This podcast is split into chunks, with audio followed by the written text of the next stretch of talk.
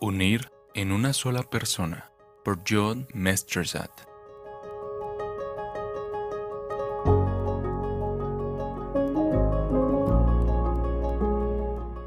Por tanto, habiendo sido justificados por la fe, tenemos paz para con Dios por medio de nuestro Señor Jesucristo.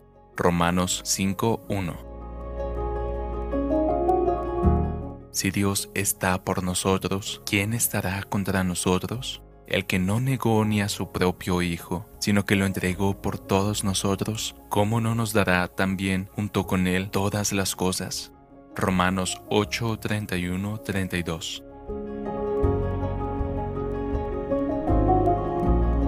Unir en una sola persona al Creador con la criatura, lo infinito con lo finito, al Eterno con un ser nacido en el tiempo, supera con creces todas las maravillas de la creación. A nuestro Señor Jesucristo le correspondió proporcionarnos la vida eterna por medio de su muerte. Aunque Él es la fuente de la vida, sin embargo, no podría habernos dado la vida sin haber muerto primero. ¿Qué existe, oh creyentes, que perturbe su gozo y su paz, siendo la sangre de Dios su rescate?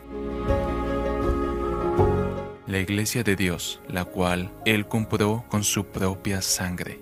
Hechos 20:28.